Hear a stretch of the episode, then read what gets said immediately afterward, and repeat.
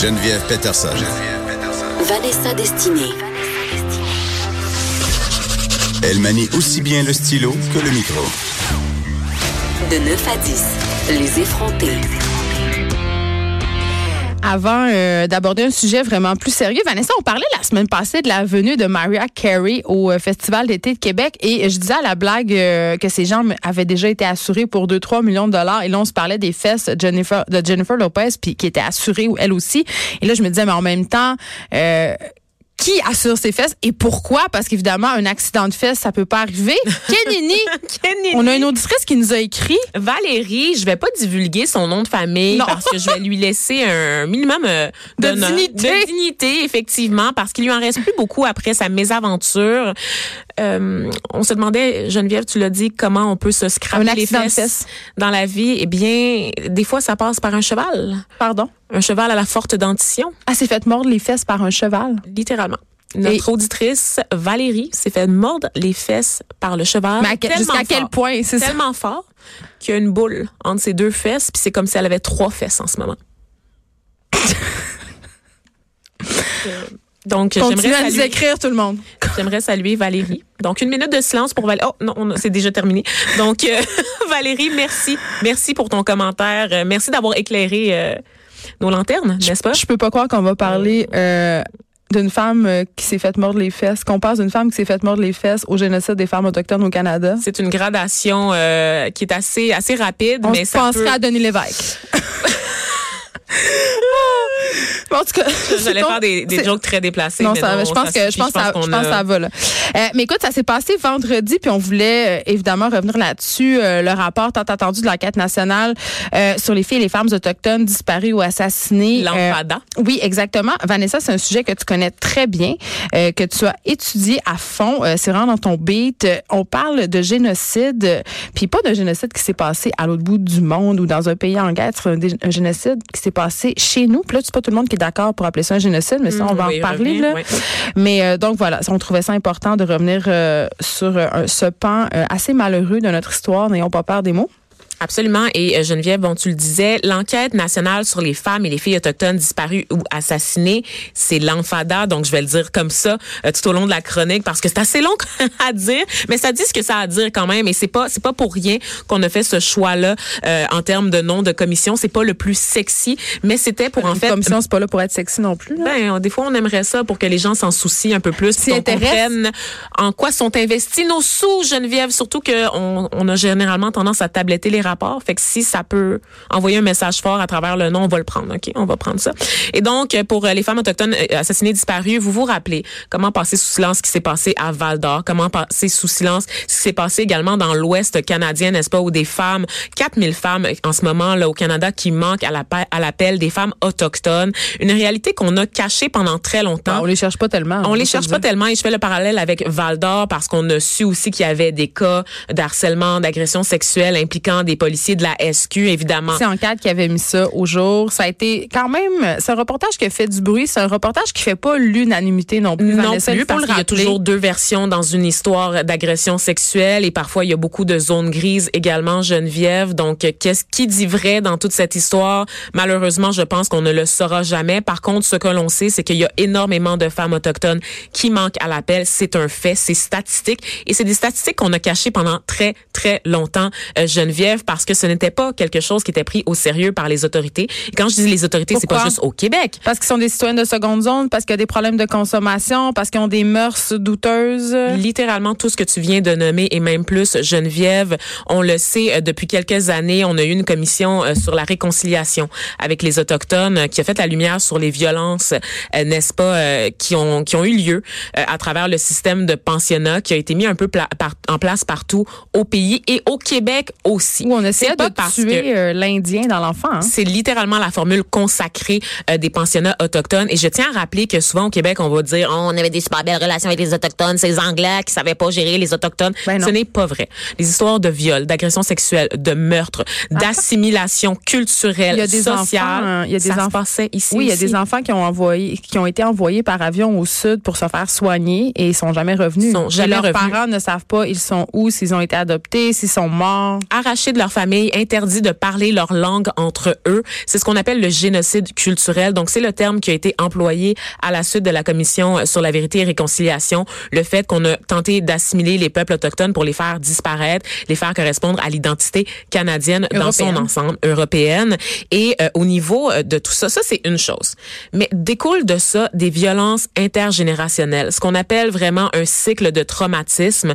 Euh, on voit aujourd'hui toutes les, les histoires d'Autochtones avec les problèmes de consommation, n'est-ce pas? La violence dans les communautés parce qu'on le sait, ces femmes-là qui disparaissent ce sont souvent aux mains des hommes de leur communauté. Oui, bien sûr, des Blancs qui, habitent en dehors des réserves ou en périphérie des réserves, parfois même les forces de l'ordre, donc les autorités, mais beaucoup aussi de violences au sein même des, des communautés. Pourquoi? Parce que évidemment, c'est ce traumatisme-là qu'on vit à l'intérieur des, des pensionnats, où est-ce que tu es carrément enlevé de ta famille, interdit de parler ta langue, agressé sexuellement aussi parce que c'est ça, c'est des violences, des châtiments corporels, des agressions sexuelles répétées par le membre du clergé. Ce que vous entendez qui concerne là en ce moment là, les, les petits chanteurs du Mont-Royal ou peu importe là, les espèces de congrégations là, pour lesquelles en ce moment on est en train d'obtenir des réparations des prêtres, dites-vous que tout ça, ça s'est passé aussi au sein des communautés autochtones sans que ces gens-là aient de recours devant la justice comme les Blancs, comme la majorité Geneviève pour se faire entendre parce qu'ils sont déjà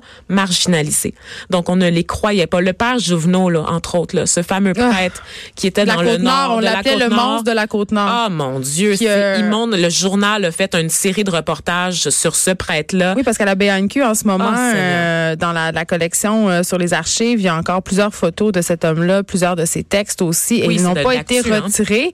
puis il y a un gros débat en ce moment à ce sujet-là. quand, quand est-ce qu'on va retirer toute allusion à, à, cet homme qui a, qui a violé des centaines d'Autochtones sur la Côte-Nord? C'est épouvantable. Et donc, euh, ce cycle-là de violence à l'intérieur des communautés crée d'autres violences, engendre de la violence qu'on essaie d'effacer avec l'alcool, les stupéfiants. Euh, beaucoup d'enfants, et ça c'est quelque chose, ce n'est pas un préjugé, c'est factuel, beaucoup d'enfants naissent aussi avec le syndrome alcoolo-fétal, par exemple, qui va exacerber euh, les, les, traits de caractère agressif. et même, tu sais, dans la loi, il y a une adaptation là, dans l'Ouest canadien, notamment parce qu'il y a beaucoup de gangs de rue dans l'Ouest canadien qui sont des gangs de rue autochtones on n'a pas ça ici, OK, mais là-bas, c'est comme ça.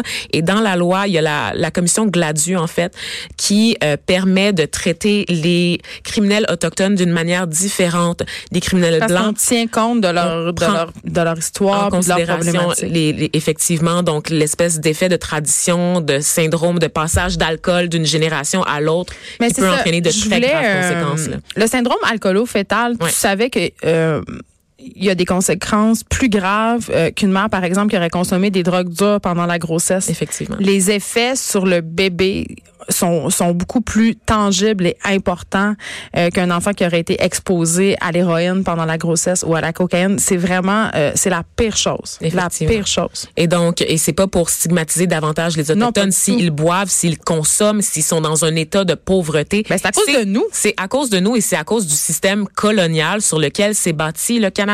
Donc, le colonialisme, c'est pas juste une affaire de la France, de l'Angleterre. on n'aime pas ça. Hein, on n'aime pas ça le dire, mais qu'est-ce qu'on a fait en arrivant ici? Qu'est-ce que Qu'est-ce que les Européens ont fait en arrivant ici? J'ai envie de te poser une question, Vanessa.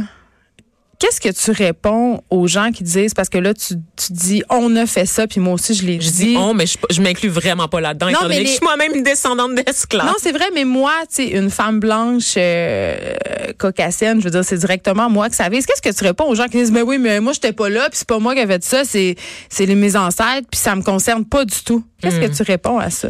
Moi j'aime ça euh, j'aimerais ça que parfois les personnes la majorité blanche canadienne de québécoise de souche se mettre à la place des autres, hein, parce qu'on aime ça. Moi, là, m'obstiner sur l'esclavage ou sur le colonialisme avec des gens qui disent que c'est pas leur problème, c'est pas leur faute, mais qui, qui osent me parler de la bataille des plaines d'Abraham, puis des maudits Anglais, puis d'avoir cette rancœur-là à l'égard des anglophones aujourd'hui, en 2019, alors que ce sont leurs ancêtres, puis que eux, les anglophones qu'on a en ce moment à Montréal ou dans le reste du Québec, ont absolument rien à voir avec ce qui s'est passé, et pourtant, la rancœur persiste, perdure. Pourquoi? Parce qu'il est question d'identité Il est question de culture. Il est question de valeurs. Il est question de tous les combats, en fait, de nationalisme, tous les combats que les Québécois mènent en ce moment pour faire reconnaître leur identité. Dites-vous que les Autochtones sont passés par là aussi. Ben, qu'ils Ils sont ils ont même pas eu l'occasion de combattre, en fait. c'est ça. C'est un peuple qui est déraciné de son propre territoire, en fait, dépossédé de son territoire.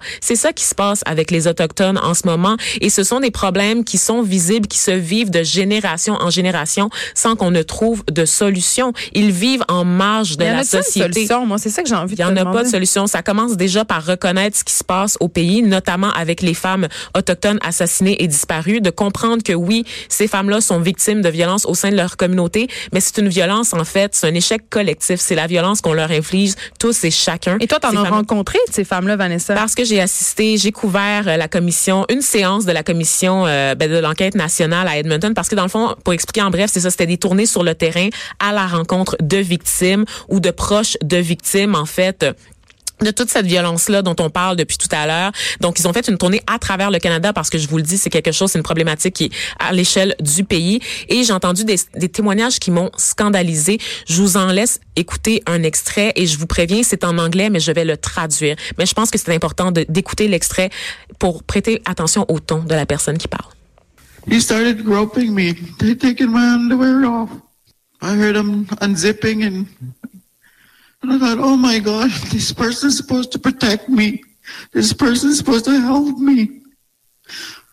Why are we treated so bad? That's what I always ask myself every day.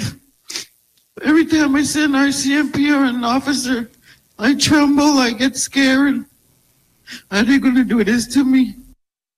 Ce qu'on vient d'entendre, c'est une femme autochtone qui décrit son agression sexuelle aux, ma- aux mains d'un policier de la GRC, Geneviève. Donc, elle était supposée de me protéger. cette personne est censée me protéger. Pourquoi est-ce qu'on est traité de cette façon?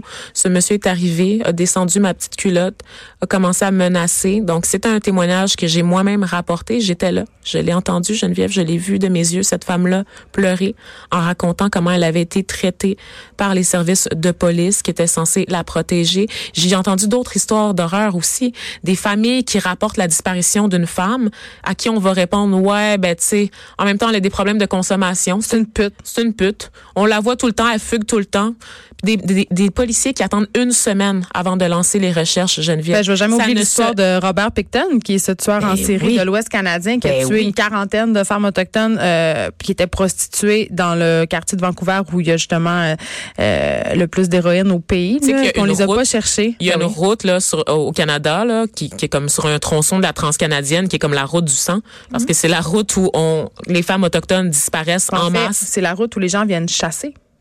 C'est comme ça, c'est comme ça qu'on l'a décrit cette route-là. Il y a plusieurs documentaires qui ont Mm. été faits Et à ce j'ose- sujet-là. J'ose vous dire que jamais des femmes blanches qui disparaissent, on attendrait une semaine avant Eh, de lancer Dieu. des Ben, recherches pour les retrouver. Jamais. Ben non, ça serait, écoute, le, le pays au complet serait mobilisé, l'armée serait mobilisée. Exactement. Alors, comment tu justifies, Geneviève, qu'on a dû attendre tout ce temps-là pour avoir une commission d'enquête sur ce qui se passe avec ces femmes-là, ces 4000 femmes-là qui manquent à l'appel à travers le pays? Oui, mais comment être sûr le- que ce rapport-là va pas être tabletté comme les autres? Moi, c'est c'est ça que je trouve dommage, puis c'est ça ma crainte. Ben, ce qu'on voit, en fait, c'est une prise de parole, puis une, euh, comment je pourrais dire, une reprise de l'identité, une réaffirmation de, de l'identité autochtone depuis des dernières années, qui passe, entre autres, par les nouvelles générations, euh, des jeunes qui sont fiers de l'identité, qui se Qui veulent, réclament oui, de réapprendre leur langue. Exactement, qui se réclament de l'héritage québécois, bien sûr, parce qu'ils sont pas en conflit avec les Québécois, ils sont pas en conflit avec les Canadiens. Moi, je pense que ces gens-là. le souligner. Il faut le souligner. On veut pas aller dans la culpabilisation. On veut pas. On veut obtenir réparation.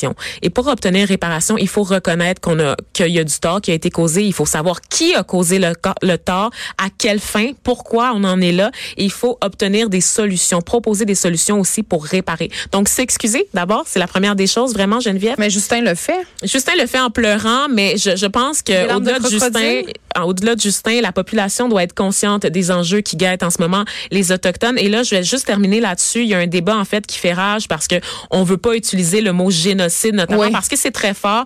La définition du génocide, elle est conscrite à l'intérieur des, des règles de la communauté internationale. Donc c'est pas n'importe quoi qu'on peut qualifier de génocide. On voit notamment avec le génocide arménien en ce moment qui est disputé d'un côté comme de l'autre. Normalement, ça doit être un événement euh, qui vise à exterminer de manière planifiée, ok, un peuple, une nation, une ethnie, par exemple l'Holocauste, donc le génocide juif, celui du Rwanda aussi, donc des, des, des actes de masse, des tueries de masse qui sont planifiées à l'avance par l'État. Ici, c'était planifié. Je veux dire, c'était clairement la mission des missionnaires jésuites qui sont arrivés ici, ben, c'était d'assimiler euh, les autochtones. Donc, quand on parle aux prêtres, eux, c'est partager la bonne nouvelle, Geneviève, c'est partager l'amour du Christ, n'est-ce pas? Moi, j'ai lu euh, dans le cadre de mes études, j'ai lu des, euh, des, des lettres de mission jésuites où on disait carrément arrangez-vous pour que les Indiens s'intéressent pas aux choses matérielles, s'intéressent à la spiritualité pour qu'ils laissent tomber leur leur tradition. Donc, c'est quoi? C'est pas la planification. Et moi, je, je veux dire en terminant que j'ai suivi un cours à l'université de Politics of the Holocaust qui se concentrait en fait sur toutes ces mesures qui ont été mises pour la solution finale durant l'Allemagne nazie euh, pour l'extermination des Juifs. Et le prof a commencé la session de 15 semaines de cours en disant, moi, je reconnais deux, avant qu'on parle des génocides modernes, je reconnais deux génocides dans l'histoire de l'humanité, celui des Autochtones, celui des Noirs victimes de la traite transatlantique. Ça, ce sont des génocides qui existaient avant même qu'on s'entende sur la définition de génocide. Ne sont pas reconnus en ce moment par les institutions internationales, mais dans la définition, dans la façon de faire, dans leur mise en place, ce sont des génocides. Ce sont à nous de revoir les définitions, Geneviève. Mais c'est jamais facile euh, de se regarder dans le miroir puis d'adresser ces blessures historiques-là. Mais comme tu dis, c'est le premier pas vers la réparation. On s'arrête un instant. Il y a Thomas Levac après la pause.